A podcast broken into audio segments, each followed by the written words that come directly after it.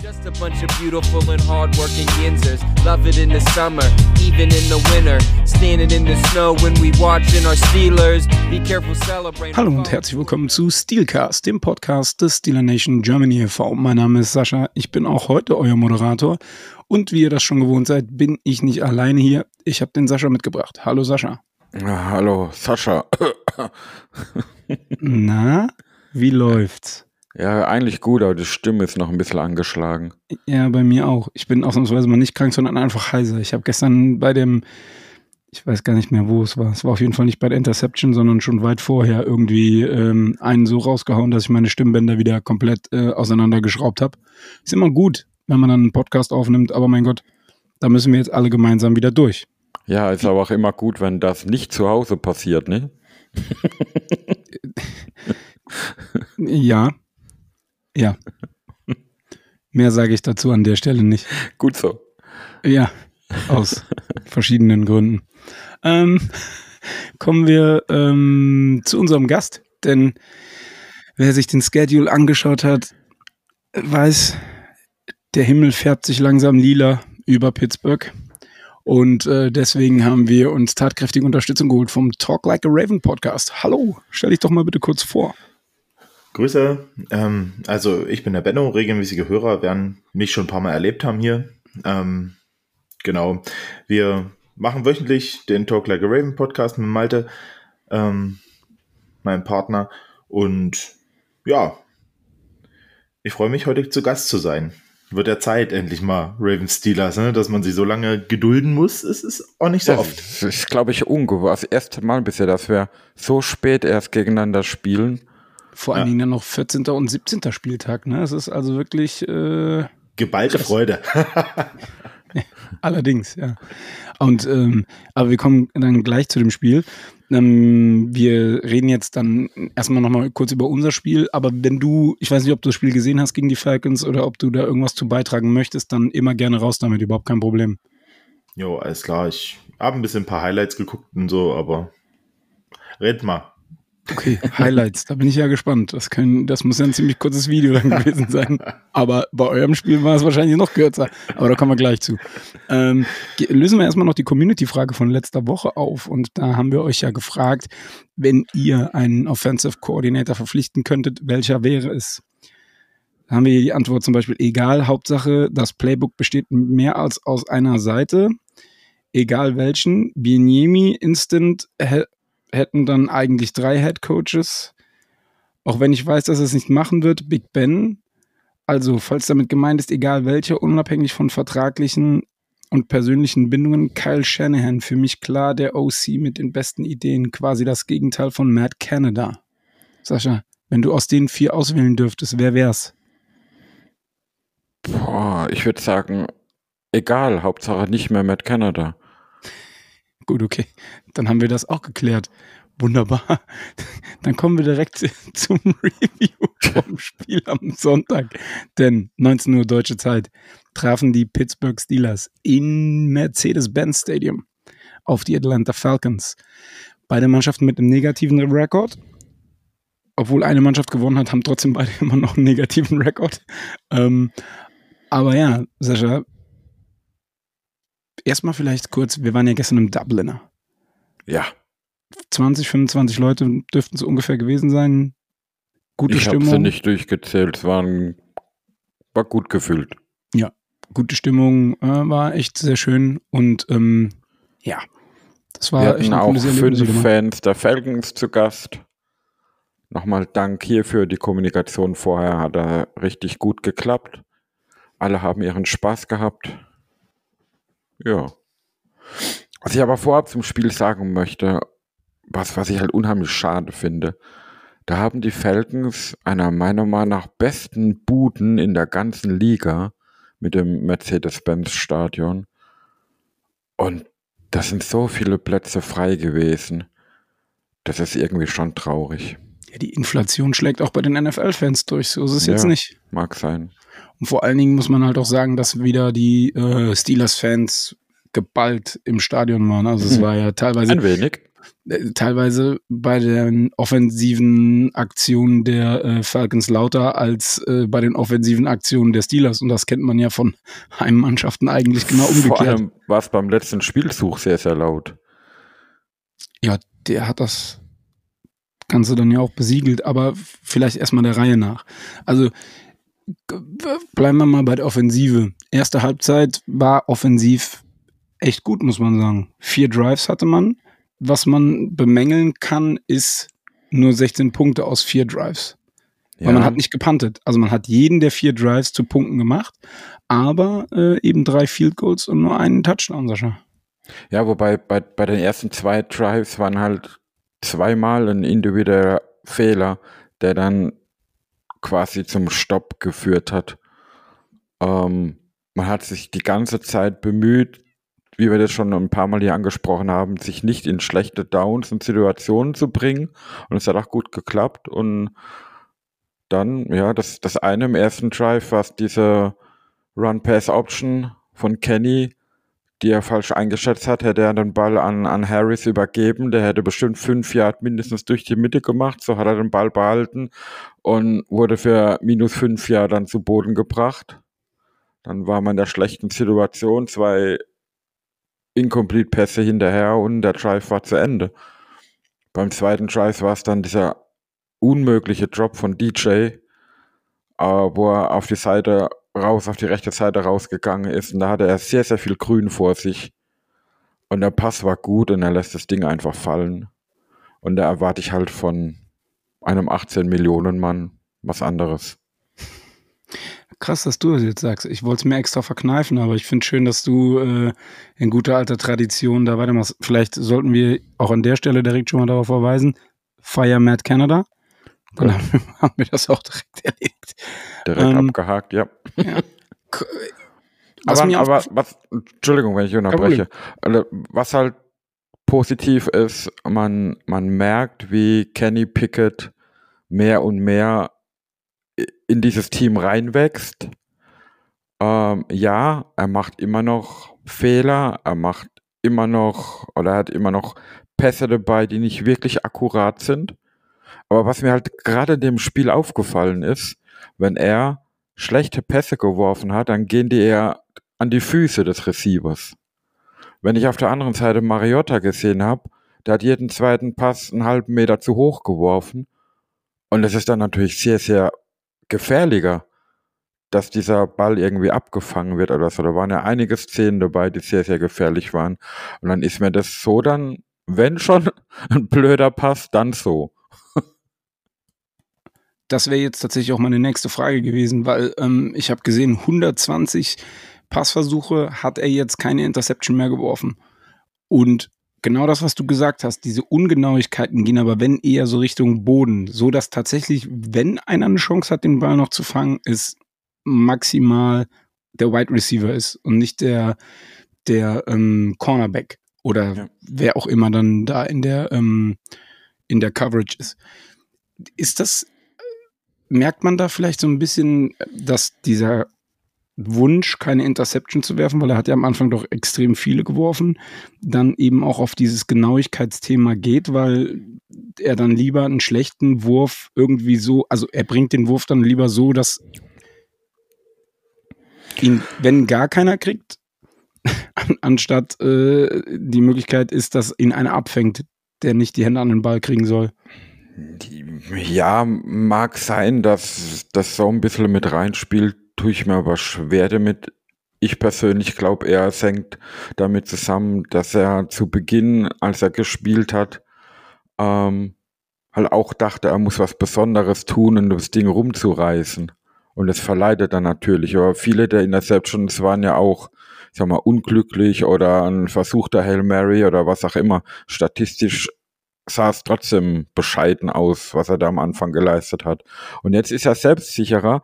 Man hat jetzt seit zwei, drei Wochen eine ausgeglichenere Offense, da das Laufspiel auch jetzt einigermaßen zumindest funktioniert, dass man auch über einen Lauf vorankommen kann. Und das nimmt natürlich auch Druck von ihm als Quarterback, Dinge erzwingen zu müssen, um das Spiel zu entscheiden. Absolut. Vor allen Dingen, wenn du dann halt auch siehst, dass das Run-Game sehr, sehr gut funktioniert hat. Also zumindest in der ersten Halbzeit und dann phasenweise nochmal in der zweiten Halbzeit. Da hat Naji, ich muss dir sagen, ich habe ja am Samstag noch gesagt, mir fehlt so ein bisschen die Vision, mir fehlt so ein bisschen ähm, in die richtigen Gaps reinzugehen, dann vom Run her. Das hat er gestern unfassbar gut gemacht. Also ich bin ja, ne, also wenn ich kritisiere, kann ich natürlich auch dann im Nachhinein sagen, wenn jemand was sehr gut gemacht hat. Und Naji hat gestern ich glaube, immer mindestens fünf Yards oder so. Also ganz selten ist der mal nach zwei, drei Yards gestoppt worden. Also immer bei First Down fünf Yards. Und du hast dann, da merkst du dann halt, das ist das, was du gerade eben gesagt hast, da merkst du dann direkt auch wieder, die Offense ist viel sicherer. Du musst nicht zweiter und 18 plötzlich wieder irgendwas wildes, Harakiri-mäßiges versuchen, was dann bei Matt Canada sowieso nur in einem Deep Pass äh, endet. Oder in einem Screen.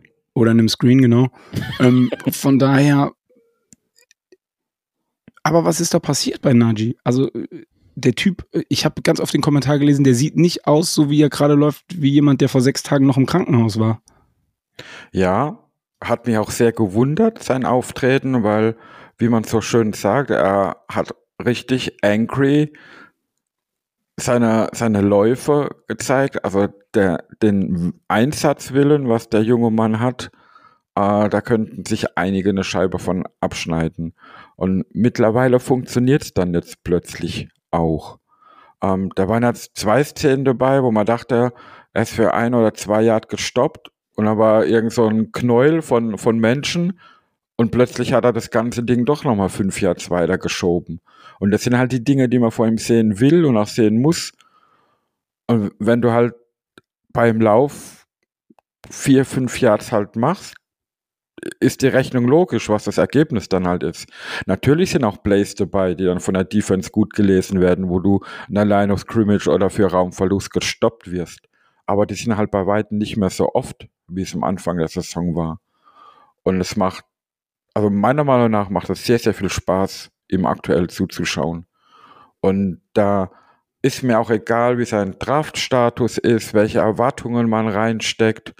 Ähm, es funktioniert gerade ähm, dass, es, dass es sehr, sehr gut ist, das Laufspiel gerade, wie, wie du meintest, da sind wir noch nicht, glaube ich, aber wir sind auf einem guten Weg. Ja, absolut. Absolut. Ähm, ich. Findest du, wir sind noch nicht auf einem guten Weg? Doch, wir sind auf einem guten Weg, aber es ist noch nicht sehr gut. Weil wäre es sehr gut, dann hätte er 120 Yards und zwei Touchdowns gehabt. Das wäre ja, okay. dann sehr gut. Ja, weiß ich nicht. Ja, okay, dann bin ich dadurch, dass ich die Wochen zuvor halt sehr viel Mist gesehen habe, vielleicht hier dann ausnahmsweise mal derjenige, der das Glas halb voll sieht und nicht halb leer. nee, der, der, Weg ist ja der richtige. Er hat ja jetzt äh, von Woche zu Woche mehr Total Rushing Yards. Nachi selbst. Und so, so muss es sein. Und er bekommt Unterstützung, er bekommt Atempausen, dass andere Running Backs aufs Spiel kommen, ohne einen großen Drop-off zu haben. Und das ist auf die letzten zwei Jahre gesehen mal ein sehr großer Fortschritt. Aber dann ist mir auch aufgefallen, man hat auch Benny Snell wieder mehr eingebunden, obwohl ja. Warren ja da war. Also Snell hat dann vor allen Dingen auch in der zweiten Halbzeit, glaube ich, musste entweder war es spätes zweites Quarter oder in der zweiten Halbzeit dann auch viele äh, Snaps gekriegt. Ja, Warren war dann eher die Passoption als Running Back. Der hat, glaube ich, kaum gelaufen, ja.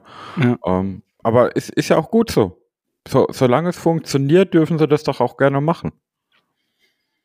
Ja, ich beschwere mich nicht. Es ist mir halt nur gut. aufgefallen. Was mir auch aufgefallen ist, ist, und das war ja auch ein Thema, ich glaube, man sollte es nicht allzu hoch aufbauschen, aber wir sollten vielleicht auch trotzdem mal kurz drüber reden, ist die Nummer mit ähm, George Pickens der ah. ziemlich frustriert da an der ah. äh, Seitenlinie war.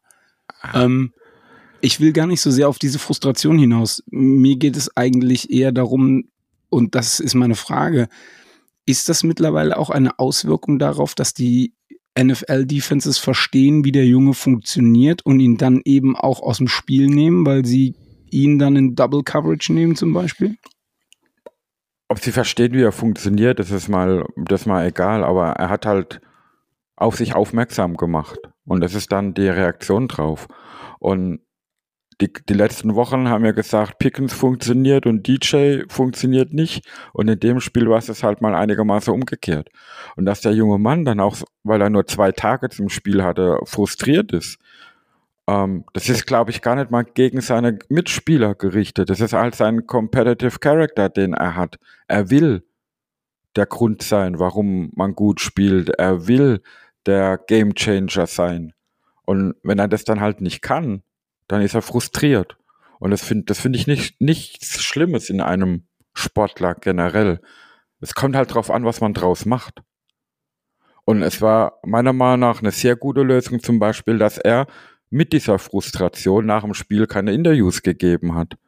Ich finde es für so einen jungen Mann, ich weiß nicht, ob das von den Coaches oder Verantwortlichen so gesteuert war, aber es war sehr weise, dass er das, glaube ich, nicht tut und irgendwas Falsches sagt. Was dann noch viel mehr Tumult in und um das Team gegeben hätte.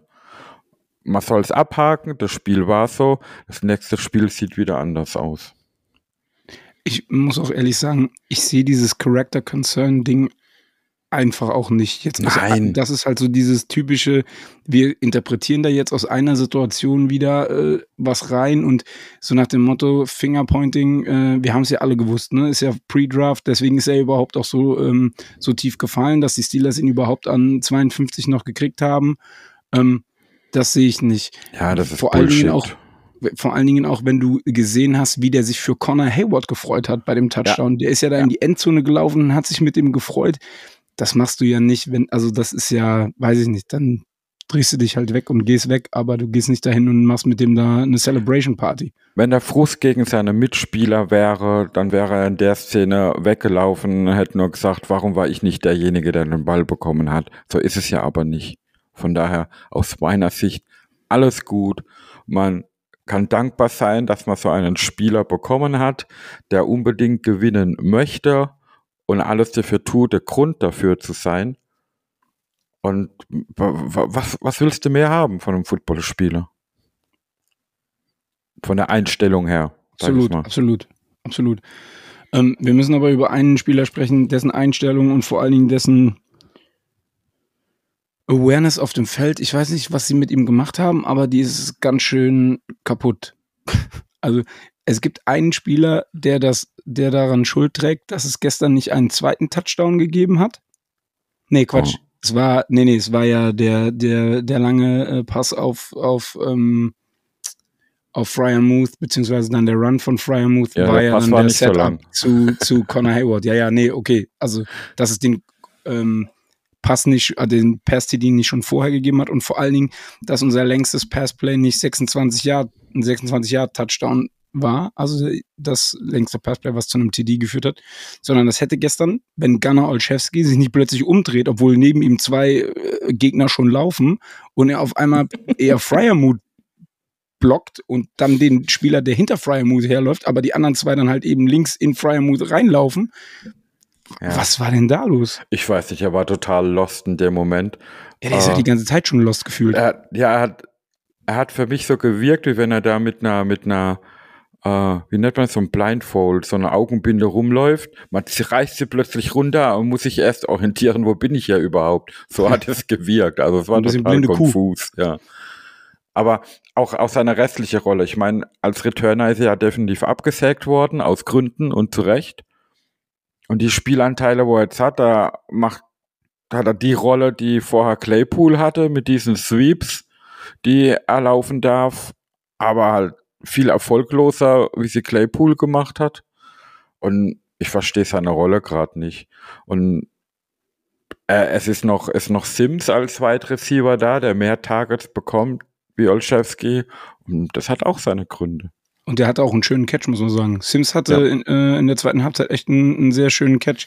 Für, für mich persönlich war auch dieser Catch, der dann hinterher äh, als incomplete nach der roten Flagge gewertet wurde. Für mich war das ein Catch, weil klar, der Ball hat sich bewegt, aber er hat nie den Boden berührt. Wieso ist er dann incomplete? Verstehe ich nicht. Aber das ist meine Einstellung zum Football, keine Ahnung. Ich bin halt kein Referee, ja. Das ist richtig. Wechseln wir mal die Perspektive und die auf die andere Seite des Balles und zwar auf die Defense. Und Da mache ich mir langsam ein bisschen Sorgen um den Pass Rush.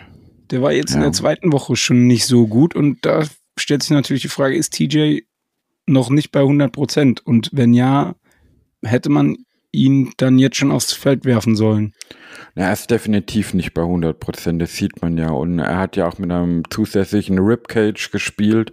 Und er hieß ja auch unter der Woche, hat eine Rippenverletzung, ohne dass man Details erfahren hat. Er ist nicht der TJ auf dem Feld, den wir aus der letzten Saison gewohnt sind, das ist klar. Aber trotzdem, selbst wenn es 50 Prozent sind, macht er das Team besser. Weil äh, was kommt hinten dran? Nicht wirklich viel. Und das ist das Problem. Und er musste ja immer wieder, er spielt zwei Downs, ist dann total am Boden ausgepumpt, musste dann für zwei, drei Spielzüge vom Feld runter, äh, um sich erholen zu können.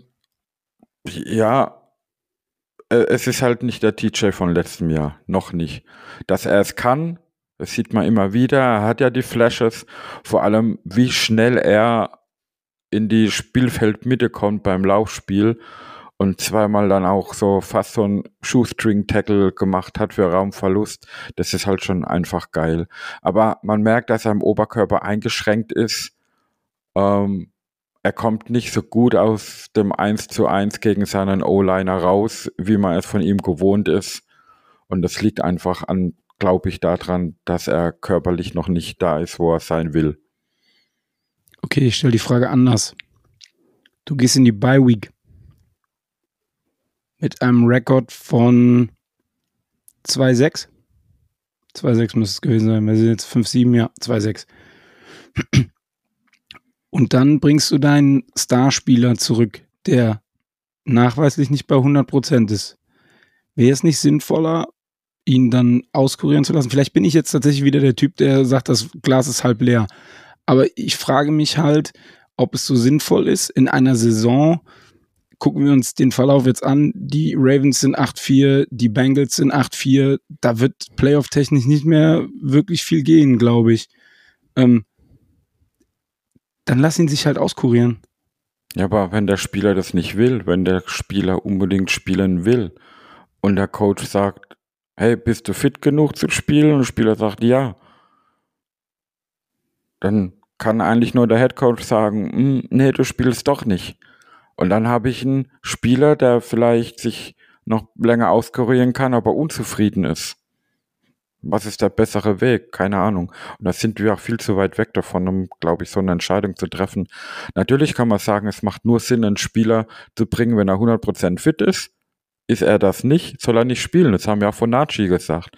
Und wenn man die letzte Woche dann zum Beispiel die Trainingsbeteiligung gesehen hat, dann hätte ich nie gedacht, dass Nachi gestern spielen sollte, aber wie er dann gespielt hat, boah, wo hat er das hergeholt dann, weißt du? Von, von daher, die Spieler kennen ihre Körper natürlich am besten. Und wenn sie sagen, sie können und wollen spielen, und es funktioniert dann einigermaßen, dann denke ich, sagt selten ein Coach, nee, setz dich mal lieber noch auf die Banken, ruh dich aus. Wenn es dann natürlich gar nicht funktioniert, muss ein Coach eingreifen. Ähm, da würde ich mich kurz einklinken. Ich ähm, gerne bin ja nur auch schon lange äh, Ravens-Fan und man verfolgt ja die Steelers und wir haben schon viele Duelle hinter uns und man merkt ja auch, wie die, wie die Culture ist und wie Mike Tomlin äh, tickt über die Jahre. Und ich glaube einfach, dass das große Pro, also dass die große Sache ist, dass Mike Tomlin immer ein Coach ist, egal in welcher Situation er ist oder dieses Team ist, dass er immer aufs Ganze geht und dass er immer möglichst erfolgreich ähm, die Saisons beenden will und ähm, dass er mal versucht, das Maximale aus einem Team rauszuholen. Wenn du dann so einen Führungsspieler hast wie TJ Watt, der natürlich auch schon allein mit seiner Präsenz ähm, in, im Defense Huddle auf dem Feld ähm, einfach so ein Team anführt und der Defense schon nochmal ein anderes Gesicht verleiht, egal ob er jetzt bei 50 oder 70 oder 100 Prozent ist, ähm, und der dann natürlich auch selber, weil er ja weiß, wie er bezahlt wird und was er für, für eine Wichtigkeit für das Team hat, ähm, da aktiv sein will, ich glaube, dann hast du ganz, also dann machst du das. Und dann macht Mike Tomlin das, weil er einfach seinen Jungs und seinem Team zeigen will, ja, wir sind, mit uns ist immer zu rechnen. Und unsere Führungsspieler gehen voran und sind da.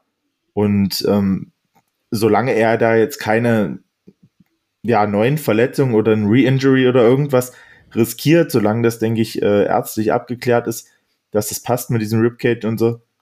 Und äh, Watt sagt, pass auf, ich kann dir das geben für zwei Downs mit Pause, dann wird er das immer nehmen. Und dann ist es, glaube ich, auch so die richtige Entscheidung. Ja. Schön, dass ihr zu euch einig seid. Das freut mich. äh, nein, okay. Kommen wir mal ähm, zum, zu einem Punkt, und da müssen wir wieder drüber sprechen. Wir haben letzte Woche drüber gesprochen und wir reden auch diese Woche wieder drüber. Halftime Adjustments, vor allen Dingen fehlende Halftime Adjustments, weil die Atlanta Falcons haben umgestellt. Laufspiel klappt auf einmal richtig, richtig gut. Und ich meine, man hat ja gesehen, was Mariota die Spiele zuvor mit seinem Arm gemacht hat. Das ist so ähnlich so ein bisschen wie No pun intended an der Stelle, aber mit Lamar Jackson. Zwing ihn, dich mit seinem Arm zu schlagen. Und nicht also das habe ich nicht so ganz verstanden, warum die Run-Defense auf einmal äh, irgendwie was anders gemacht hat oder, oder eben auch fast nichts mehr gemacht hat. Ich glaube, das hat in dem Fall weniger mit Adjustments zu tun, sondern das zieht sich wie ein roter Faden durch die letzten Wochen, dass man aus der Halbzeit kommt und irgendwie so ein Luftballon dem jemand eine Nadel reingesteckt hat. Also die, die, die, die Luft ist raus irgendwie im dritten Quarter dann zu Beginn der zweiten Hälfte. Und so macht man sich es immer wieder selbst schwer. Kriegt dann zum Glück trotzdem noch die Kurve. Ähm, und ist in den, in den entscheidenden Momenten dann präsent. Aber wir haben jetzt das zweite Mal hintereinander, wo man eigentlich eine deutliche Halbzeitführung hatte, ja. Und dann kommt man so gefühlt unmotiviert aus der Halbzeit und läuft Gefahr, das Ding plötzlich ganz, ganz schnell abzugeben. Und da muss man dringend, dringend dran arbeiten, weil das geht nicht immer gut.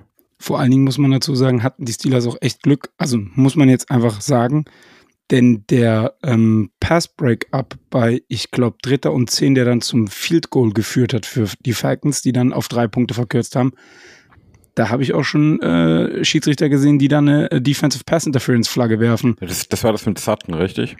Ich, ich weiß nicht mehr, ob es Sutton war oder Pierre. Es müsste einer von den beiden gewesen sein. Ja, ich glaube, es war Sutton, ja. Punkt eins, ja, man hätte sich nicht beschweren können, wäre eine Flagge geflogen. Aber Punkt zwei ist, meiner Meinung nach ist zu Recht keine geflogen, weil der Verteidiger war aus Ballsicht vor dem Receiver und das ist genau der Punkt, über den man sich oft streiten. Er hat sich umgedreht und hat den Ball mit verteidigt. Und oft genug machen die Verteidiger das nicht und bleiben nur an Mann und haben den Kontakt. Und das ist für mich der Riesenunterschied. Sobald mhm. sich der Spieler umdreht und den Ball mit verteidigt, darf meiner Meinung nach da ruhig auch Kontakt da sein. Ich glaube, da bist du jetzt falsch in der Szene, weil die Szene ist nämlich, Sutton ist schon hinter dem Spieler und zieht den quasi so mit sich nach hinten weg. Ja, dann sprechen wir über zwei unterschiedliche ja. Szenen. Das ist auch glaube, cool, ja. Ich glaube ja. Ich glaube nämlich auch nicht, dass es Sutton war. Ich, keine Ahnung, ich weiß es nicht mehr genau. Fakt ist für mich, hätte es da durchaus eine Pass Interference Flagge geben können. Da hat man auch tatsächlich Glück gehabt.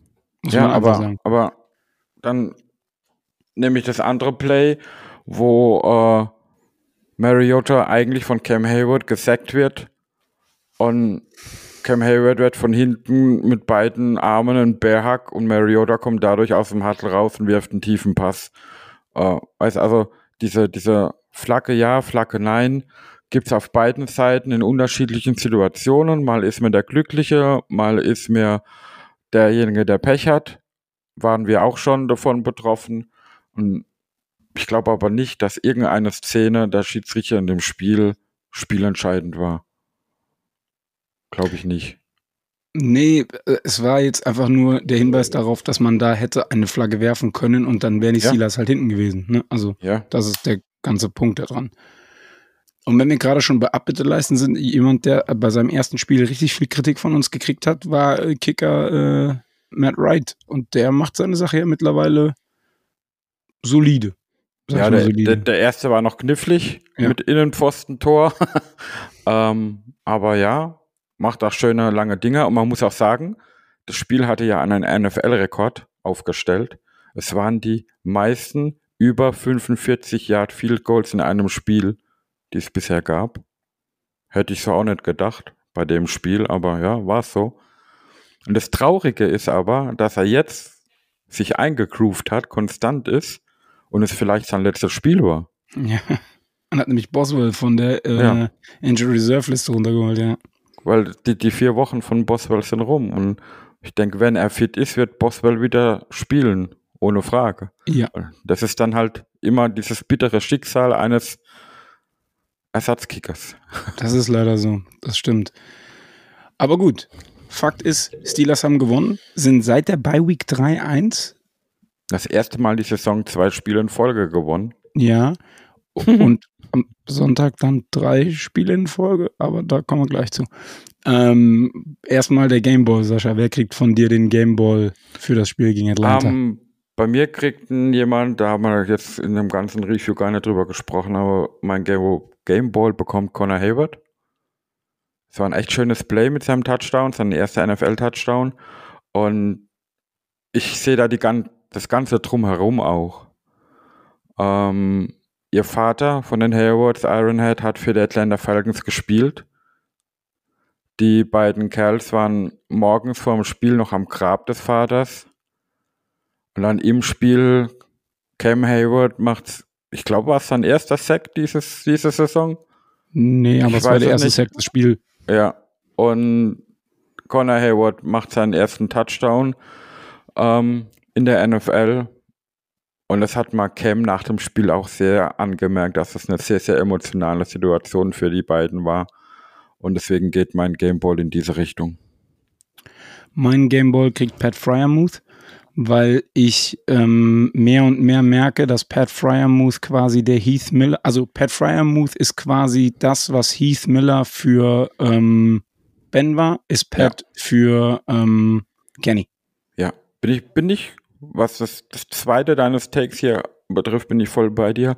Vor allem, wenn man sieht, diese, diese Out-Pattern, die Pat Fryermuth oft läuft und welche Bälle er da von Kenny serviert bekommt, da kannst du, was die Accuracy betrifft, die kannst die Dinger nicht besser werfen. Und gerade bei Outpässen, die kommen mit Zip, die kommen genau die perfekte Stelle. Das sind mit die schwerste Bälle für einen Rechtshänder Quarterback, die nach links außen zu werfen.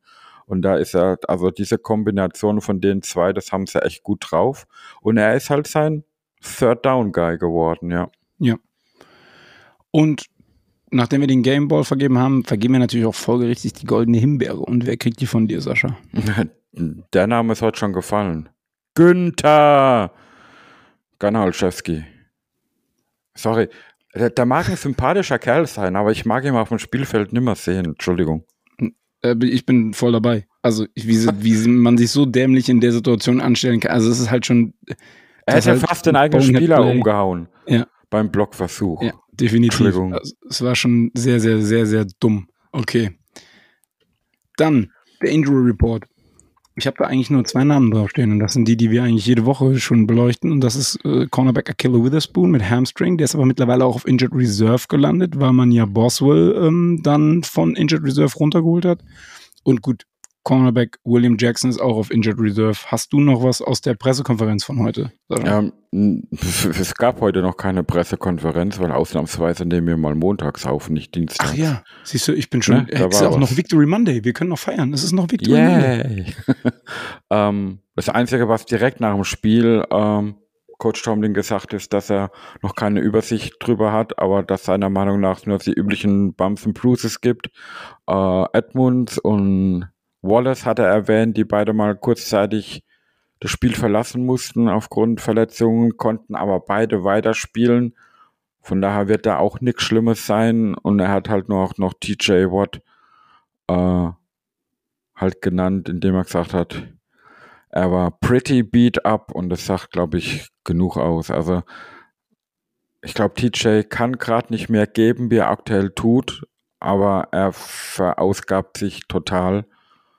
Und es könnte, wenn, wenn man es übertreibt und er sich weiter verletzt, ins Schlechte rutschen, aber ich glaube, so ist er trotzdem das Vorbild, das er sein möchte. Absolut. Dann gehen wir noch die News an. Die Ravens gewinnen gegen die Broncos und da reden wir gleich nochmal drüber, weil es war ein super Spiel, wirklich. Also das hatte offensiv wirklich alles. Da war richtig, richtig Feuer drin. Feuer drin, ja. ja. Dann äh, die Browns gewinnen gegen die Texans. Und das auch nur, weil die Defense der Browns ja, ja. Äh, die Texans quasi tyrannisiert über, hat.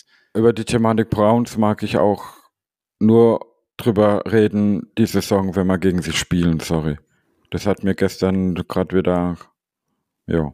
Du, ich sag dir ganz ehrlich, ich freue mich, dass das letzte Saisonspiel ähm, gegen die Browns ist. Und ich sag das hier einmal und danach wird man das nie wieder von mir hören. Aber liebe NFL-Teams, ihr habt jetzt noch vier Spiele Zeit. Vier? Fünf. Fünf Spiele Zeit. Irgendeiner sollte ihm einfach die Beine abschrauben. Der Rest ist mir dann auch vollkommen egal. Es hat Mehr sage ich dazu nicht mehr. zu tun, dass wir sportlich Angst vor ihm haben. Bitte? Das hat nichts damit zu tun, dass wir sportlich Angst vor ihm haben. Ganz bestimmt nicht. Vor allen Dingen nicht von dem, was er da gestern gezeigt hat. Ähm, und die Bengals, ja, die gewinnen gegen die Chiefs, ne? Das ist halt auch wieder so ein Ding. Also, ja, die, die ähm, Bengals scheinen irgendwie das Kryptonit der Chiefs zu sein, oder?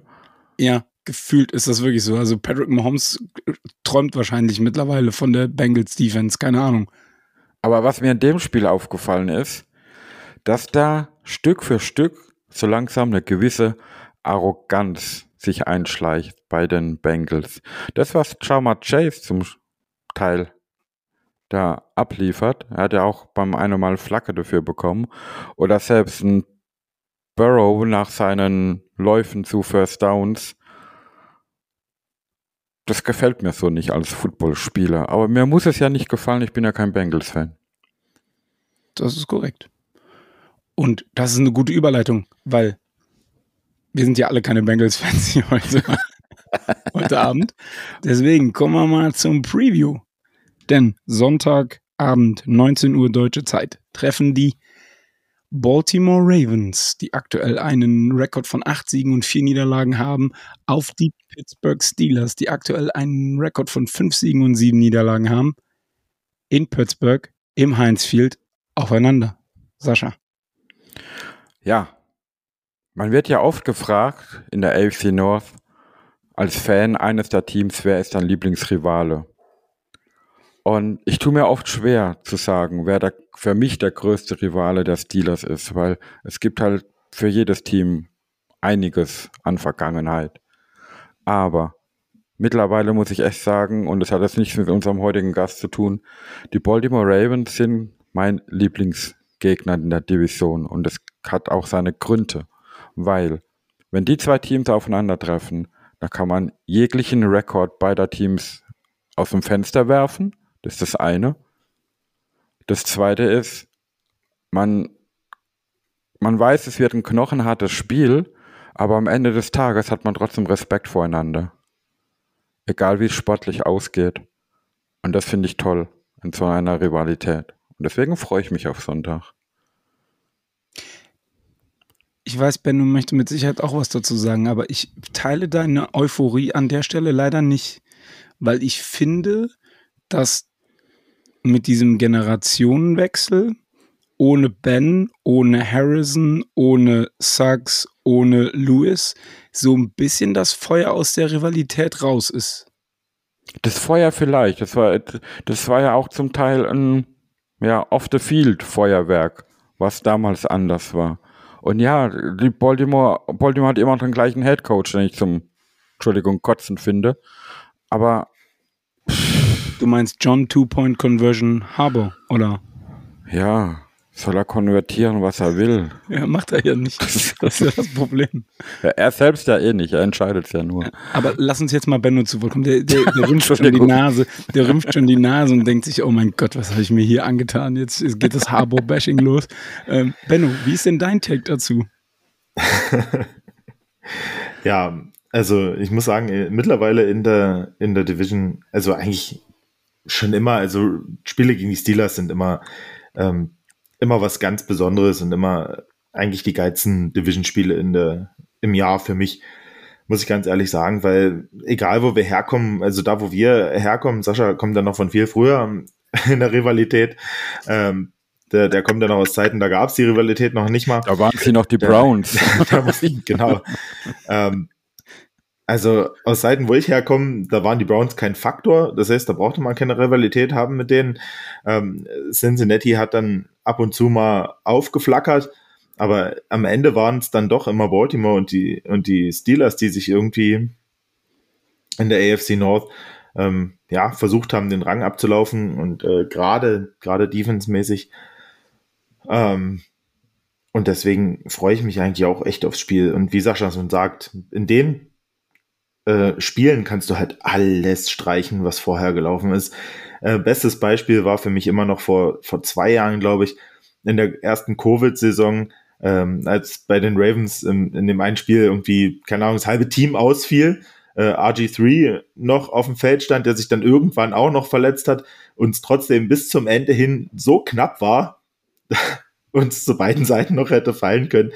Ähm, ja, also da sind auch trotzdem, also trotzdem die alten äh, Recken da nicht mehr auf dem Feld stehen, sondern jetzt neue Spieler da sind, ähm, glaube ich, ist die Motivation immer noch extrem hoch. Und das liegt, glaube ich, gerade daran, dass halt mit Mike Tomlin und John Harbour halt äh, Leute auch Head Coaches sind, die sich schon sehr, sehr lange kennen und dieses Duell schon über, naja, boah, eine verdammt lange Zeit, jetzt 14 Jahre, glaube ich, ausfechten.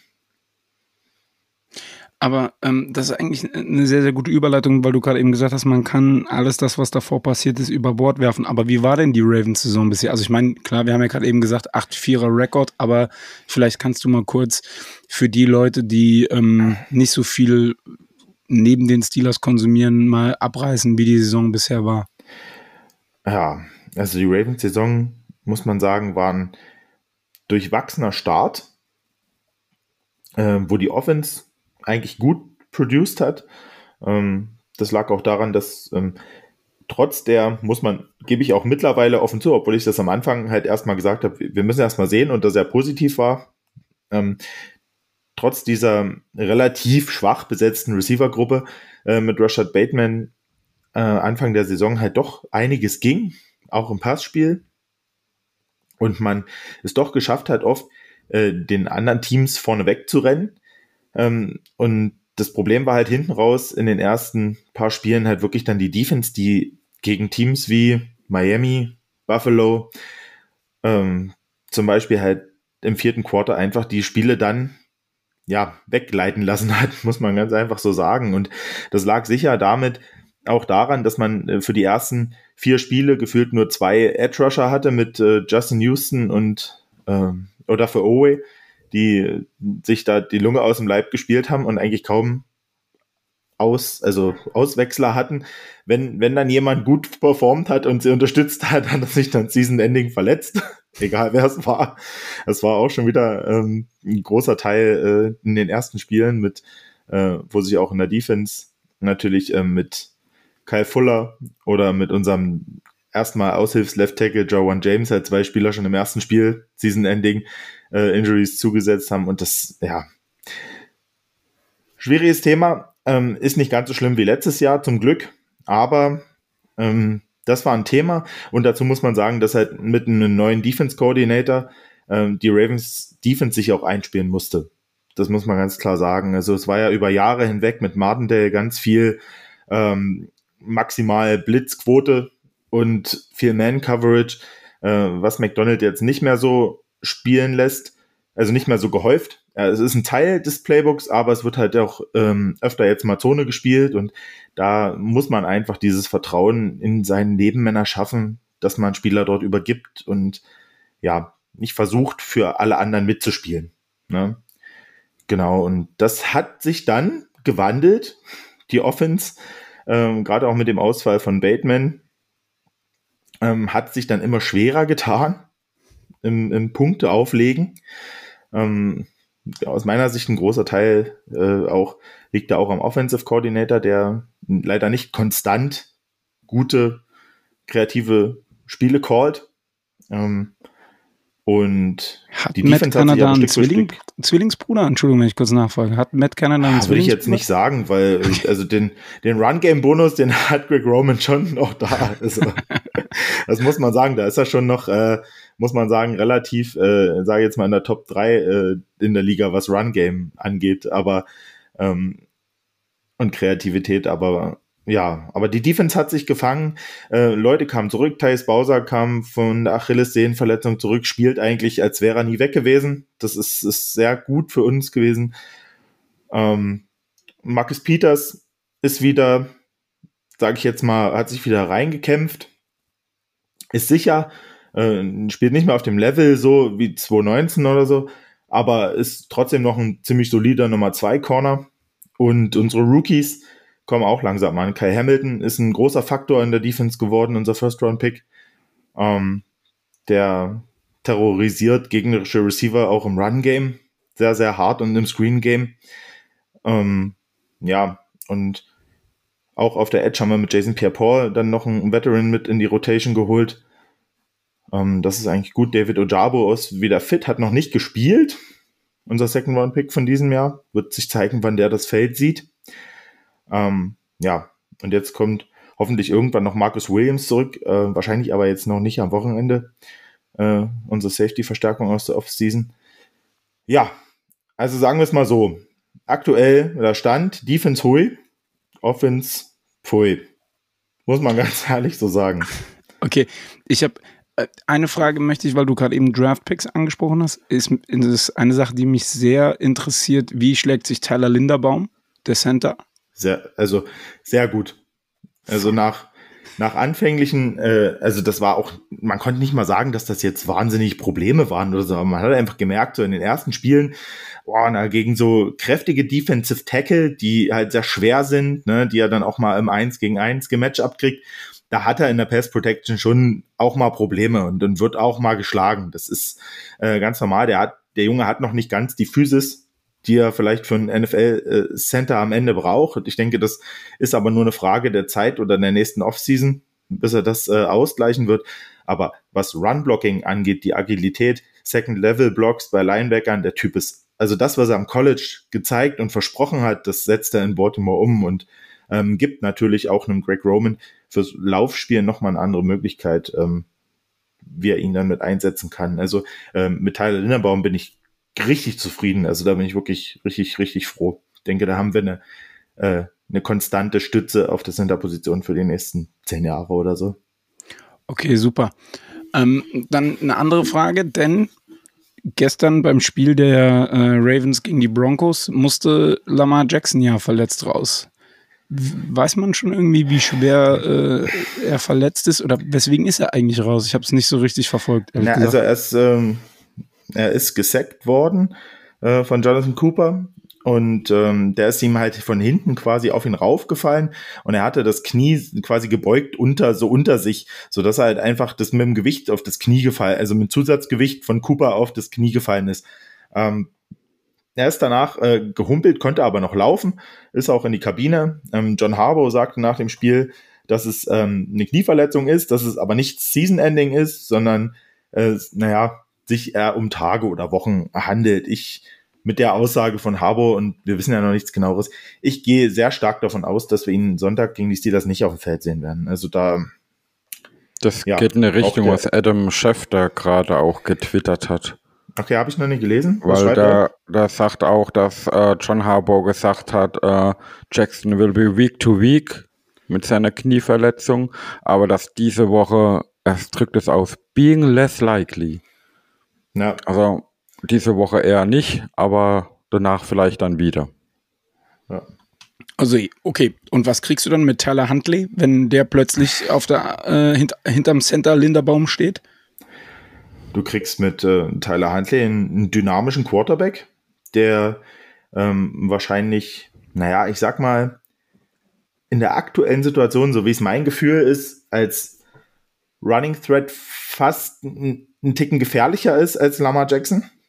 Einfach weil Lama Jackson schon sich als Passer entwickelt hat und schon auch versucht, ähm, doch den Pass anzubringen, eher die Beine in die Hand nimmt. Das merkt man sehr oft. Also ähm, das finde ich auch ehrlich gesagt manch, also oft, also was heißt oft nicht oft, aber manchmal finde ich es nicht so gut. Da denke ich mir, Mensch, Junge, ähm, verlass dich doch mal doch noch mal ein bisschen mehr auf deinen Instinkt und nimm mal ein bisschen eher die Beine in die Hand. Ähm, aber äh, Tyler Huntley, der hat halt eben noch so dieses, naja, er spielt nicht regelmäßig ne, mit den Startern und ähm, wenn dann halt die, die Pocket dann doch mal kollabiert oder er nicht gleich jemanden findet zum Anspielen für den, für den Pass, dann, dann geht er halt selber und das kann er ziemlich gut. Der ist äh, schnell, der ist auch mobil, kein Lama Jackson, aber äh, ein Quarterback, mit dem man unser Offense-System halt eigentlich genauso spielen kann. Und das hat man gestern äh, gegen die Broncos dann auch gesehen, als er reinkam. Er hatte eigentlich ziemlich, ja, solide Passstatistiken, also bis auf die eine Interception, ähm, die ich ihm auch nur teilweise so richtig an, anlasten möchte, weil er dort von hinten gehalten wird, schon mit einer Hand. Und in dem Moment, wo er wirft, schnappt das halt. Äh, also läuft Aber der Defender auf ihn zwei- auf. Hat Huntley Ah? nicht zwei Interceptions Nein. geworfen? Die zweite hat James Prochet geworfen. Dazu kommen wir, vielleicht, so kommen wir gleich noch. Wer ist war, denn jetzt James Prochet? Wo habt ihr Das ist den ein Wide Receiver von Ach, uns. ahnst es nicht. Okay. Das war so ein Razzle Dazzle äh, Shizzle Double Sweep Pass auf einen Running Back in eine Triple Coverage, in, wo glaube ich jeder, also, also Ravens Twitter ist total explodiert. Wir hatten eigentlich einen guten Drive am Gehen. Wir haben den Ball konstant bewegt, kurze Pässe von Huntley, die er auch wirklich gut angebracht hat. Ähm, ich weiß gar nicht, also wenn man Huntleys äh, Statistiken sieht, 32 Passversuche, 27 Completions. Ähm, das ist eigentlich ziemlich gut, ja. muss man sagen. Ähm, waren halt halt jetzt die 187 Yards, ist jetzt nichts Tiefes, aber Ja. halt konstant kurz und das ist Ja. schon in Ordnung. Ähm, für einen Backup-Quarterback aus meiner Sicht, das hat er auch in der Preseason gezeigt, dass er das kann. Und dann packt Roman auf einmal so ein, wie gesagt, diesen Trickspielzug aus und eigentlich, du siehst schon, dass nichts Gutes dabei rumkommen kann und dann feuert James Prochet halt dort diesen Ball in die Endzone, wo drei Leute stehen und Justin Simmons denkt sich nur, ach, das ist aber schön, dass der Ball zu mir kommt und fängt das Ding halt, macht dann halt seinen zweiten Pick. Ähm, Okay. ja, Man, man, sagt, man sagt ja bei Huntley auch gern Lamar Light. Und ich glaube, genau das kriegt man, glaube ich, auch auf den Hinweis drauf, dass die Ravens, wenn Huntley spielt, das System nicht ändern müssen, weil er halt ähnliche Veranlagungen hat. Aber ich habe da immer ein bisschen Angst dafür. Es ist ja nicht das erste Mal, dass wir gegen Huntley dann spielen werden, soll es so kommen. Er hat jetzt gegen die, die Broncos vielleicht nicht optimal ausgesehen, aber er wurde ja auch ins kalte Wasser geworfen. Und jetzt hat er ja eine Woche First Team Raps wahrscheinlich und kann sich besser vorbereiten. Also gerade was du gesagt hast, dass er vielleicht sogar der effektivere Runner ist, weil ich finde, Huntley ist noch ein bisschen mehr shifty wie ein Lama Jackson, wenn er läuft. Schwer einzuschätzen, weil man halt nie den direkten Vergleich hat, aber äh, er, ist, er ist schon gefährlich auf, auf zwei Beinen und ja, Also- da müssen wir gucken, auf was wir uns da einstellen. Also so shifty wie Lamar ist er nicht. Ne? Also so dieses Joystick-mäßige, was der Lamar in seinem Running äh, Game einfach hat, das hast du bei Huntley nicht. Aber er hat halt, äh, was ich denke, mittlerweile dadurch, dass Lamar ja auch ein bisschen draufgepackt hat in der Offseason so an Muskelmasse, ähm, er, er beschleunigt schneller. Ja, Und das ist das Gefährliche, weil er so auch öfter mal, äh, wenn er außen geht, auch mal um die Edge kommt. Und das ist ähm, dann so das Gefährliche. Also würdest du sagen, dass äh, Huntley bessere Running Back wie Lamar Jackson ist? Und ich möchte das an der Stelle auflösen. Das gibt 20 Euro an die EV-Kasse, weil ich gestern gesagt habe, ich darf diesen Vergleich nicht machen. Und komm, ich spende die 20 Euro, weil ich muss, ich muss es einfach sagen. Es tut mir leid. Er ist der bessere Runner.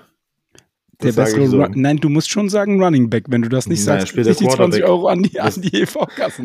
Beides ein, es ist ein Quarterback, genau wie Lamar. Und äh, ich denke, das Thema äh, mittlerweile in der NFL, glaube ich, dass das kann ad acta gelegt werden mit den Running Back Quarterbacks.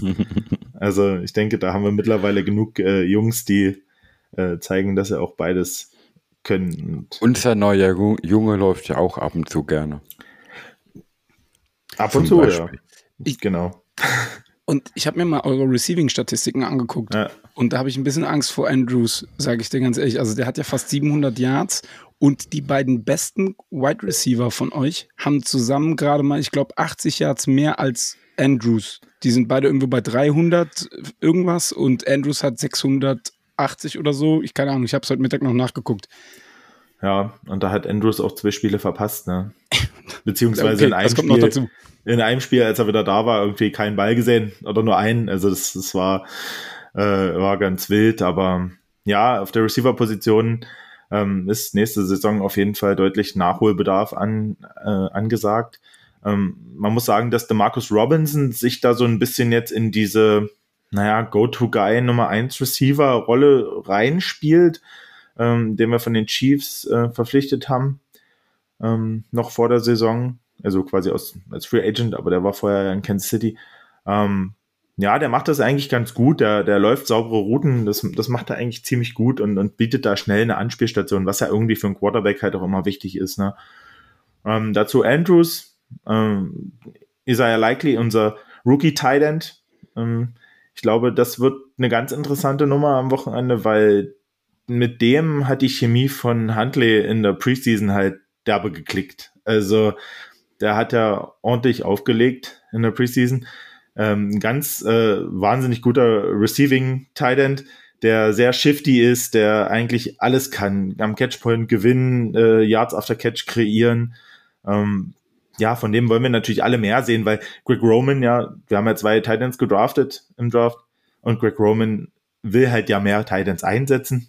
Und äh, ja, irgendwie wäre es schön, wenn das mal auf die Kette kriegt, ähm, da auch ein bisschen kreativer zu, zu schemen für die Jungs. Ich, ich möchte kurz deine, deinen deinen Take von gerade ein bisschen kaputt machen, weil du musst dir keine Sorgen machen. Weder Sascha noch ich möchten mehr von Likely sehen. Also, wenn du von wir redest, dann kannst du nicht einen von, also nicht uns drei meinen. Ja, dann meine ich Malte und mich damit auf jeden Fall. Ja, okay. Mal- Malte und dich, das, darf, das ist in Ordnung. Aber, Aber- was mir dann aufgefallen ist, als ich mir die Receiving Sets angeguckt habe, ihr habt ja auch Deshaun Jackson. Und der hat Deshaun fünf Jackson. Pässe gefangen und das für 100 Yards. Ja, Also der hat 20 Yards im Schnitt pro Pass. Das ist ja schon Mhm. krass. das ist richtig. Der wird aber auch, ähm, ja, wie gesagt, Greg Roman das selber sehr, sehr dosiert eingesetzt.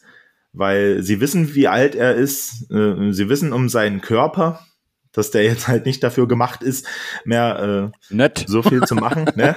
Und äh, deswegen versuch, äh, versuchen sie ihn ähm, wenig, dafür aber dann in der richt möglichst in der richtigen Situation effektiv einzusetzen. Das hat ein paar Mal ganz gut geklappt. Jetzt. Also als ich das gehört hatte, dass Jackson zu den Ravens kommt, dachte die erste Reaktion war, oh, das kann wehtun. Aber ja, wenn er so dosiert eingesetzt wird, und gestern waren es glaube ich auch zwei Pässe, die er gefangen hat bei drei Ja. Targets, das ist dann halt nicht was, Ja. nichts, was dem Gegner Angst macht. Natürlich kann er einzelne Plays bringen, um einen Drive am Leben zu halten, aber es ist nicht Ja. den, den, der Receiver, der den Gegner schlagen wird, ja. Also nicht, nicht konstant, aber ähm, oh, ich weiß gegen, gegen wen haben wir denn vorletzte Woche gespielt? War das die Jacksonville? Nee, die Pan doch Jacksonville, also irgendwie, also entweder gegen Jacksonville oder die Panthers, irgendein, da hat er wirklich, äh, hat man noch gesehen, dass er halt echt noch so the top of a defense quasi also nehmen kann. Äh, da hat er ja so einen 65 oder 63 Yard Pass von Lamar quasi äh, geholt.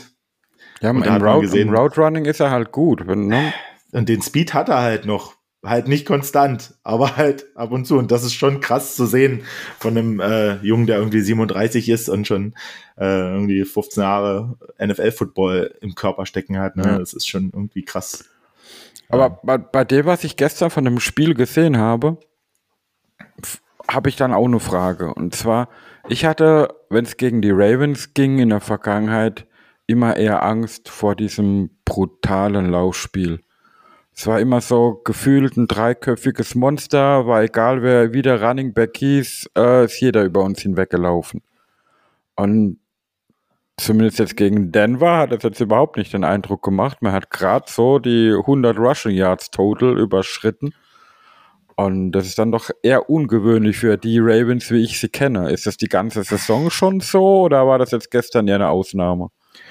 Also ich sag mal, das mit den knapp 100 Yards war gestern eher eine Ausnahme. Man muss aber schon sagen, dass in den letzten Spielen das Run-Game schon ein Tick mehr von Lamar gelebt hat, als jetzt vom Basic Run-Game. Das muss man einfach so sagen. Ähm, wir hatten ja vor der Saison, also J.K. Dobbins und Gus Edwards waren ja auch letztes Jahr schon beide mit Season-Ending Injuries vor Saisonbeginn raus ähm, haben beide eine lange Zeit gebraucht, um zurückzukommen. Ähm, Jackie Dobbins hat sich jetzt nochmal einfach nur einer Aufräumenakt, äh, Arthroskopie im Knie unterzogen, also nicht, weil er jetzt verletzt war zusätzlich oder wieder, sondern er hat einfach gesagt, er fühlt sich nicht 100 Prozent und da waren halt noch irgendwo ein paar Reste von der OP und die wollte er halt gern raus haben, damit er sich wieder so bewegen kann wie immer.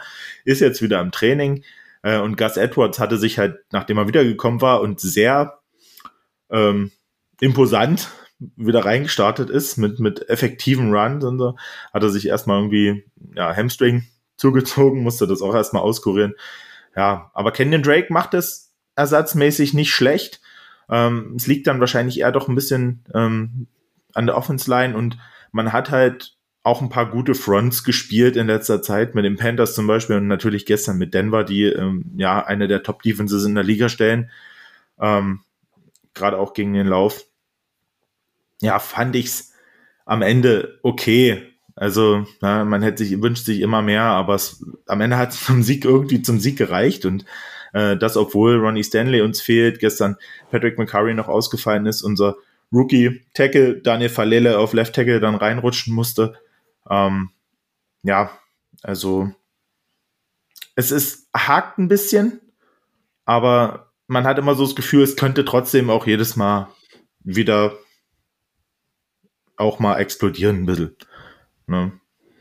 Aber das heißt im Umkehrschluss, ihr seid schon, egal ob es äh, Lamar oder jetzt Huntley ist, auch auf Läufe vom Quarterback angewiesen, dass das Spiel ja, funktioniert. Aktuell auf jeden Fall, ja. Das heißt, Nummer eins Priorität muss sein, Quarterback darf nicht laufen.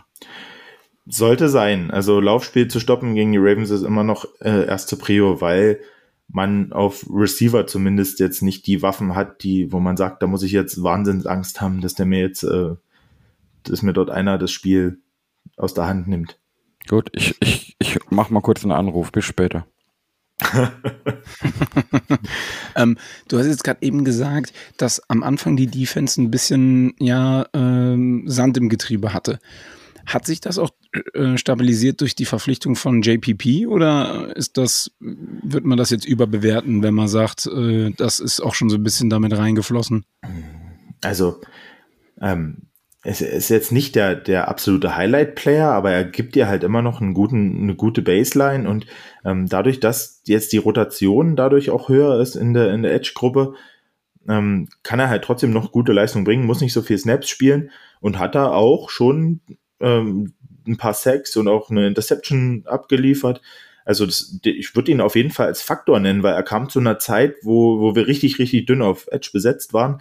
Und äh, der kam vom, eigentlich sage ich jetzt mal Anfang, man sagt ja mal so, kam von der Straße und äh, hat halt auch gleich irgendwie eine signifikante Anzahl Snaps gespielt und das auf einem guten Level. Also wo man sagt, okay, ähm, hätte ich gar nicht so gedacht, dass er so jetzt so aus der Kalten das so abliefert.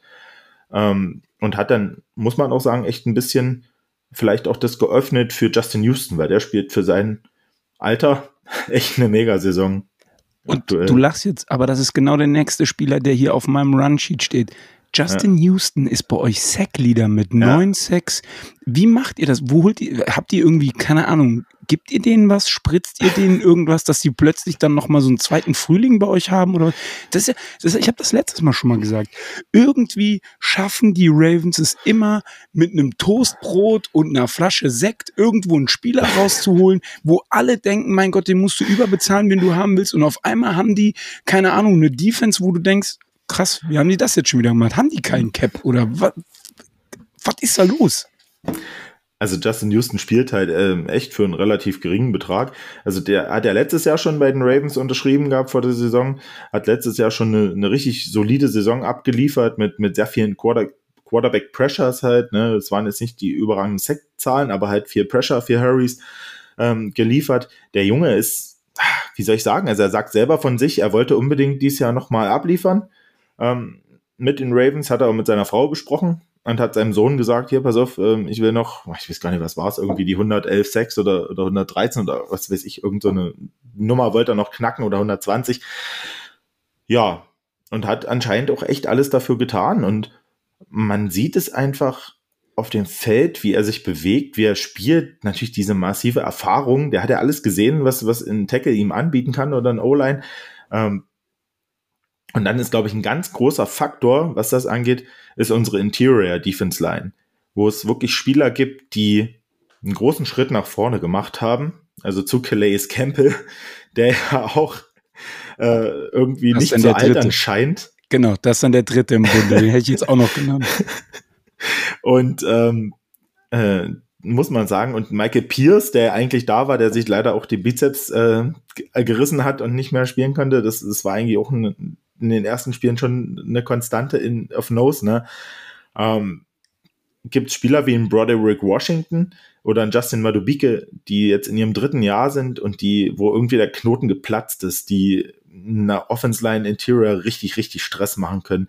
Dazu Travis Jones, unser Drittrunden-Pick vom diesjährigen Draft, der dort äh, heavy mit rein rotiert, der auch Pass Rushing Upside hat und äh, Brent Urban, den wir für die Tiefe zurückgeholt haben. Also diese Defense Line, die ist einfach in der Breite so tief und gut besetzt, dass du so rotieren kannst und frische Leute reinbringen kannst. Also gegen den Lauf sind die Ravens mit einer der besten Defenses der Liga. Ähm, und ja, im Pass Rush haben wir ordentlich zugelegt im Vergleich zum letzten Jahr. Das muss man ganz klar sagen. Also Defense Line ist für mich, ähm, muss ich sagen, fast eigentlich das Prunkstück fast die, der, dieser Ravens Stevens mittlerweile, muss man so sagen. Also auch wenn die insgesamt gut funktioniert und auf anderen Level noch tolle Spieler hat und so, aber diese Line, diese Konstanz in dieser Line, das ist äh, ja, das ist eigentlich schon ganz geil. Okay, krass. Ähm, eine Frage habe ich hier noch stehen. Das würde mich tatsächlich interessieren. Ähm, wie hast du die Steelers-Saison bisher wahrgenommen? Ha. Ich habe ehrlich gesagt nicht mit viel gerechnet vor der Saison. Äh, da bin ich ganz ehrlich. Dafür, ja, weiß ich nicht, fand ich irgendwie den ganzen Kader zu löchrig. Für die Offense Line wurde aus meiner Sicht äh, so gut wie nichts gemacht. Äh, dann, ja, Kenny Pickett ähm, fand ich prinzipiell keine schlechte Entscheidung im Draft. Ich finde, es, es, es kommen immer ganz viele Faktoren dazu, ob man einen Quarterback in der ersten Runde nimmt, auch wenn das vielleicht jetzt aus ganz vielen anderen Teams Sicht ähm, in der ersten Runde jetzt nicht wert war, gepickt zu werden. Ja, ähm, finde ich aber trotzdem, dass dieses ganze rundum, diese ganze äh, Hintergrundgeschichte mit seiner Uni-Zeit äh, in Pittsburgh, dass das alles irgendwie rund ist. Und ich habe mir eigentlich ähm, so für ihn gewünscht, dass er da auch relativ gut äh, oder relativ schnell auch äh, Raps kriegt und aufs Feld kommt. Ähm, und ja, man hat natürlich am Anfang gesehen, dass mit Trubisky, ja, das ist, das war kein Upgrade, also diese Verpflichtung, das war, glaube ich, erstmal so ein, einfach nur so ein, so ein Sicherheitsmove, dass man auch jemanden hat, neben Mason Rudolph äh, für die Konkurrenz. Und dann, denke ich, war der Plan für Kickett, äh, Pickett schon ganz, äh, schon da, dass man den äh, mit ins Boot holt. Ja, na und dann TJ Watts Ausfall relativ früh, da hat man schon gemerkt, dass es der Defense nicht gut tut, na, dass dann einfach hinten äh, raus nicht so viel ähm, kommt. Aber ich habe das auch so wahrgenommen, dass erst nicht viel wahrgenommen und so gemerkt, ach, naja, das läuft halt einfach nicht, so hat man sich's gedacht. Und jetzt hat man aber gemerkt, dass ich ähm, das Team ein bisschen findet, dass auch Pickett besser reinkommt. Ne? Der muss natürlich sich auch erstmal dran gewöhnen, ist ein Rookie, wie in, bei jedem Quarterback-Rookie. Und ähm, ja, und dann kommt halt auch einfach eine Qualität im Coaching-Staff äh, in der Breite durch, wo man sagt, ähm, die stellen halt schon irgendwo immer ein konkurrenzfähiges Team hin. Ne? Okay, danke für deine Einschätzung an der Stelle. Ähm, hast du noch Fragen zu den Steelers oder weil ich habe jetzt tatsächlich nichts mehr. Ähm, ja, zum Steelers aktuell jetzt vielleicht nicht so, aber was ich noch erwähnen wollte, war, dass Patrick Queen gestern auch ähm, sich verletzt hat, unser Middle-Linebacker. Ähm, der hat wohl ein ähm, das, das die Nummer 6, gell? Hm, genau. Okay. Ähm, das ist gut für ähm, euch. Der hat, glaube ich, aber das ist nur eine, eine schwere Prellung im Oberschenkel wohl. Ähm, weiß man aber natürlich auch nicht, ob da jetzt ein Hämatom drin ist und ob der jetzt am Wochenende dann fit wird. Weiß ich noch nicht. Müssen wir mal gucken. Ähm, wir hoffen es natürlich als Ravens-Fans, weil ja, mit der Verpflichtung von Roquan Smith ähm, ist ungefähr Patrick Queens Leistungskurve, die eh schon sehr hoch gegangen ist dieses Jahr, äh, eigentlich, ja, sage ich jetzt mal, ins, ins, in, in den Himmel geschossen, weil das, was die beiden abliefern äh, an Run-Stuffing, an Gap-Shooting, äh, das ist halt schon echt, äh, ja, ja, Liga Oberklasse, sage ich jetzt mal. Also da gibt's glaube ich, wenige Linebacker-Paare, die da konkurrieren können. Und ähm, das ist natürlich schon auch eine, eine Schwächung, wenn der nicht dabei wäre für die Defense. Das muss man auf jeden Fall sagen. Was, was mir bei ihm in dem Spiel gestern aufgefallen ist bei euch, dass er zwei, dreimal äh, auch outside gestanden war und da mhm. aber eher ein bisschen unmotiviert auf dem Feld gewirkt hat. Ganz im Gegenteil zu dem, was er in der Mitte macht. Äh, fand ja. ich ein bisschen seltsam, aber äh, ja. Hm. Ja, ich glaube, er fühlt man, sich. Man, man, man wünscht aus sportlich, sportlicher Sicht nie, dass die Top-Spieler beim Gegner fehlen. Aber natürlich ja. macht es jedem Gegner der Ravens leichter, wenn Queen nicht spielt. Das ja. ist halt auch Fakt. Ja. ja ähm, dann, ansonsten habe ich vielleicht noch die Frage, ähm, fehlt euch Chase Claypool? Nö. Relativ einfache Antwort, nein. Das habe ich. Und wenn du dir nicht, anguckst, was nicht mal im TikTok-Game. wenn du dir anguckst, was er bei den Bears im Moment bringt, dann, also ich bin froh, dass wir den Zweitrunden-Pick wieder zurückgekriegt haben. Und man muss ja auch sagen, dieser Zweitrunden-Pick ist ja potenziell höher als das, was wir damals eingesetzt haben für Claypool. Und wir können, mhm. glaube ich, äh, jeden Pick im nächsten Draft gebrauchen, weil Fakt ist, der Kader hat immer noch Löcher, die ähm, gestopft werden müssen und das machst du am besten und das ist die Steelers Identität ja äh, am besten über den Draft. Von daher bin ich damit immer noch super zufrieden. Ja. Und man Geh muss einfach sagen, wir haben Fryermuth, wir haben DJ, wir haben ähm, Pickens. Noch einer, der 1000 Targets in einem Spiel jetzt übertrieben gesagt haben will, da hast du halt irgendwann ein Problem, weil du kannst nicht jeden immer zehnmal im Spiel anwerfen. Das funktioniert einfach nicht. Zwangsläufig muss jemand zurückstecken. Und Claypool schätze ich tatsächlich auch so ein, dass der halt eben ist jetzt eine reine Vermutung, ich kenne den Mann nicht näher. Es ist jetzt einfach nur mhm. das, was ich so gefühlt wahrgenommen habe, derjenige ist, der dann im Lockerroom schlechte Stimmung verbreitet. Also der kann natürlich immer gute Laune auch verbreiten, wenn es gut läuft, ne? Wenn er Mapletron genannt wird und wenn er äh, der Canadian Destroyer ist und keine Ahnung was und ne, aber wenn wir ehrlich sind, nach dem vier Touchdown Spiel gegen die Eagles hat er in der Saison auch ja noch ein bisschen was gezeigt, aber es war halt immer Mapletron, Mapletron, Mapletron und danach ging es halt steil bergab. So. Ja. Und deswegen okay. bin ich da auch total, äh, ich hätte niemals gedacht, dass Kahn das hinkriegt, dass er da für ihn nochmal, äh, also es gab ja Leute, die haben gesagt, da muss mindestens ein First-Round-Pick rausspringen. Nein, der Typ hat nichts mehr gezeigt. Nimm diesen Second-Round-Pick und lass die Chicago Bears gucken, ob sie glücklich werden mit ihm. Und das werden sie nicht. Das ist meine Meinung. Wenn er irgendwann ausbricht, okay, dann ist es so. Aber ähm, wenn wir ein Problem nicht haben, dann ist es Wide Receiver zu draften. Von daher mache ich mir da ehrlich gesagt keine Gedanken. Na, ja. Das stimmt, ja. Da habt ihr irgendwie immer ein gutes Händchen für in, in der Evaluation und ja, ja. Wenn, wenn, wenn man sieht, dass ich, also ich denke, wenn er bei den Steelers geblieben wäre, die 23er-Saison wäre nicht viel anders gewesen wie die jetzige. Dann wäre Free Agent gewesen, wäre dann eh weg. Weil mhm. er der Meinung ist, er ist ein guter Receiver und entsprechendes Geld verlangt hätte. Und mhm. so mit dem Zweitrunden-Pick, wo, du wo du es bekommen hast, das ist für die Steelers in der aktuellen Situation echt Gold wert. Bin ich voll bei Sascha, ja. Ja. Vor allen Dingen, man muss sich jetzt auch mal reinziehen. Ich glaube, der hat vier Spiele bei den Bears bis jetzt gemacht. Vier oder fünf. Ich weiß nicht, ich, mhm. müssten, glaube ich, vier sein. Ich glaube, ja, Trade Deadline ist seit fünf Wochen rum. Die hatten eine Bye Week. Also hat er vier Spiele gemacht. Und in den vier Spielen hat er combined 111 Yards. Und die Bears sind jetzt nicht so, dass ich sage, äh, die haben so ein krasses Receiving Core, dass du da äh, als Chase Claypool mit all seinen Anlagen, die der Mann hat, der ist ja, und das haben wir hier ja schon tausendmal besprochen, der ist ja beschenkt worden mit seinen körperlichen und physischen Möglichkeiten, die er hat. Aber da ist halt meiner Meinung nach an einem anderen Part seines Körpers Hm. irgendwas nicht so ganz auf der Höhe. Zumindest im Moment. Ein Ja, bisschen weiter und- oben, dieser Part, ne? Und, und ohne, ohne Chase Claypool, äh, wie geht's eigentlich mal als Boykin? Der ist, ähm, äh, also der ist ja in den Special Teams bei uns echt richtig äh, gut Okay. unterwegs. Ja. und Ja. letzte, letzte Woche ist er ausgefallen und da hast du auch direkt gemerkt, dass das nicht funktioniert so wirklich dann in den, in den Special Teams. Aber der spielt jetzt im, im Pass-Game eher eine sehr, sehr untergeordnete Rolle. Ich glaube, der hat, Oder keine.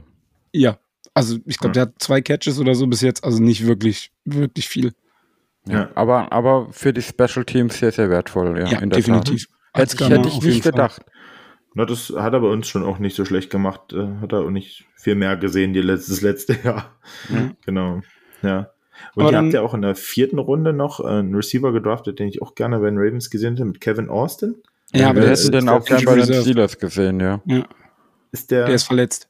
Der Verletzt, ist die ganze Ja. Saison raus Mhm. verletzt. Da die Preseason Schade. ist ja schon ausgefallen, Mhm. komplett gewesen und dann äh, haben sie ihn irgendwann aus dieser, von dieser IR geholt, wo sie dann dieses, dieses Mhm. Fenster haben in der Zeit, wo sie ihn aktivieren können. Dann hieß es erst, Matt Canada will ihn nicht im Team haben, weil er nicht weiß, was er mit ihm anfangen soll. Das war auch so ein, ein Highlight der Matt Canada Geschichte. Und als dann diese Frist abgelaufen war, hieß es, er muss eh nochmal operiert werden. Von daher Mhm. war er dann ganz raus. Äh, unheimlich schade, weil wir haben uns nach Ja. dem Draft auch unheimlich viel von dem jungen Mann erwartet und können Stand heute in null einschätzen, Hm. was er auf NFL-Niveau bringen kann oder nicht. Und er wird halt gefühlt nächstes Jahr wieder ein Rookie sein. Ja. Hm. Ja, definitiv. Okay. Aber dann kommen wir mal zu den Bold Predictions. Benno, dir als Gast gebührt die Ehre, die erste Bold Prediction des Abends rauszufeuern und ich bin gespannt wie ein Flitzebogen. Puh. Dann hau ich jetzt mal eine Bold Prediction raus und äh, sag, dass die Ravens am Wochenende ähm, über 200 Yards rushen gegen eure Defense. Okay. Okay, das Ja. widerspricht meiner Bold Prediction noch nicht. Sascha, wie ist deine Bold Prediction? Die Steelers werden mehr Total Rushing Yards haben wie diese Ravens.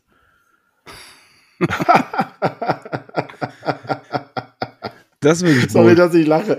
Nee, ähm, ja, interessant. So, es soll ja bold sein. Ja, ja, absolut. ja. Das Aber ist die auch ist äh, bold. richtig bold, ne? Also, Das ist wohl wirklich bold. Lustig Ähm, wäre es ja, wenn beide Predictions ja, eintreffen. genau. Und dann ist das äh, Spiel halb neun vorbei. Genau. Ja, den, den Amerikanern fällt bestimmt nur irgendein Werbeblock vor die Füße, den sie einspannen können, dann anderthalb Stunden lang. Da musst du dir keine Sorgen machen. Ähm, komm, äh, ach nee, ich habe noch eine Bold Prediction offen. Richtig. ja. Hau Ich raus. sage, ich sage, diesmal, Kenny diesmal ni- nichts mit Sex, bitte. Nee, nee, nee, nee. Kenny Pickett äh, wirft sein erstes 300-Yard-Spiel und auch drei Touchdowns.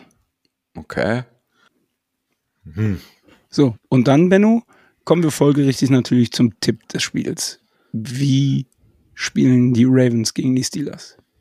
Ähm, die Ravens spielen. Nicht so gut. Naja, keine Ahnung. Ich, ich, ich denke, es wird wie die letzten Ravens-Spiele. Ich muss denken, werden wir uns. Äh, ich denke, das wird wieder ein, ein relativ zähes Spiel werden. Es wird äh, aus meiner Sicht ein, ein, ein Low-Scoring-Game werden. Ich denke, wir werden einige Tucker Field Goals sehen für die Ravens. Ähm, und ich würde jetzt einfach mal so ein so ein richtig geschmeidiges 15 zu 6 für die Ravens tippen. Wow, ein offensives Feuerwerk allererster Güte für Benno. Sascha, wie ist dein Ergebnistipp? Ja, aber mein, mein Ergebnistipp ist diesmal Ui. gar nicht so weit weg. Oh, ich habe hier auf meinem Zettel ein 16 zu 13 stehen. Aber, aber, ne, die, dieser, dieser Tucker-Fluch, der muss ja irgendwann auch gebrochen werden. Und hat der Junge nicht letztens sogar ein Field Goal verschossen? Ja, ich weiß, es waren 67 gegen den Yards, Wind, klar, ja. aber Mhm. trotzdem, man muss jed, jeden Miss von Tucker feiern. man hat halt nicht so einfach- viele. Das zeigt halt einfach, wie gut der Typ aus. Ne? Das ist halt Ja. schon brutal, dass du dich da freust, dass er in 67 Jahre vertritt. Aber gut, ähm, Ich sage, die Steelers gewinnen 21-19. Ohne ein Field Goal, okay. Mhm. Ich glaube. Ja, wieso? Kann ja trotzdem Warum groß doch sein. Dann sieben Ja, ja, ja. Wäre ja schön, wenn die Steelers mal eine Tat. Two-Point-Conversion gegen die Ravens auspacken. Wäre ja wirklich zu wild, wenn die dann auch funktionieren. Aber lassen wir das an der Stelle. Ähm, Das will ich dann hinterher erleben, was dann los ist in der Community. Ja. Vielen Dank, Benno, dass du dir heute die Zeit genommen hast, äh, hierher zu kommen, mit uns äh, über das Spiel zu sprechen. Es ist Ravens Week, Leute. Es ist richtig Budenzauber unterm Hallendach. Es wird ein Wahnsinnsspiel, wie jedes Spiel. Ich glaube, da sind wir uns alle drei einig. Ich habe richtig Bock. Ich bin froh, dass die Steelers jetzt auf dem Weg sind, dass sie mithalten können werden. Und ich glaube auch, dass sie gewinnen werden. Ähm, und ja, sag Malte einen schönen Gruß. Mach ich. Er hat bestimmt noch gute Erinnerungen an unseren Vor, äh, Vor-Season-Podcast. Stimmt. Ähm, und ansonsten verweise ich hier nochmal auf äh, Instagram, steelcast-sng, den Steeler Nation Germany Account, einfach nur SNG, Twitter, Facebook, YouTube, Twitch. Da gibt es auch noch die Folge von Samstag von Here We Know zu sehen. Ähm, dann gibt es noch die Internetseite pittsburghsteelers.de, wo einiges äh, passiert, wo man auch abstimmen kann, immer noch für das Play of the Month, was dann am 7. Januar aufgelöst wird. Und Sascha, du siehst so aus, als wenn du noch etwas sagen möchtest. Dann bitte jetzt. Ja, nicht vergessen, nächste Woche gegen die Ravens aus der Stadt Baltimore in der schönen Stadt Düsseldorf im Knoten die Watch Party. Kommt reichlich, habt Spaß. Äh, also von uns, also ich weiß es nicht, wirst du da sein? Also ich werde definitiv leider nicht vorbeikommen können äh, nach Düsseldorf, aber es wird bestimmt trotzdem wieder eine mega Party, wie bei allen anderen auch. Und wenn die dann mit einem Sieg ja gekrönt wird, so eine Watch Party, ist das ja immer schöner. Aber wir wollen dem Wochenende nicht zu viel vorwegnehmen, lassen uns überraschen. Ich denke, dass es ein geiles Spiel werden wird, aufgrund dessen, dass die Spiele immer eng sind. Man braucht immer viel Nerven dafür. Also die, wo zu Hause auf der Couch sitzen, stellt euer Bier kalt, macht euer Knabberzeugs bereit. Ich freue mich auf Sonntag. Um deine Frage zu beantworten, nein, ich schaff's leider nicht nach Düsseldorf. Ja. Aber die werden trotzdem auch Spaß haben, auch ohne uns beide. Da bin ich felsenfest von überzeugt. Definitiv. Gut, und dann schließen wir den 72. Podcast, genauso wie alle 71 Podcasts vorher auch, und zwar mit Here We Go. Super Bowl repeat. Yeah, the city of schools, a city with class. Long before our foundries, we were making our glass. Don't mess with us, so curtain. Put your flat on your back. You can visit other cities, but none will surpass. Yeah, uh, will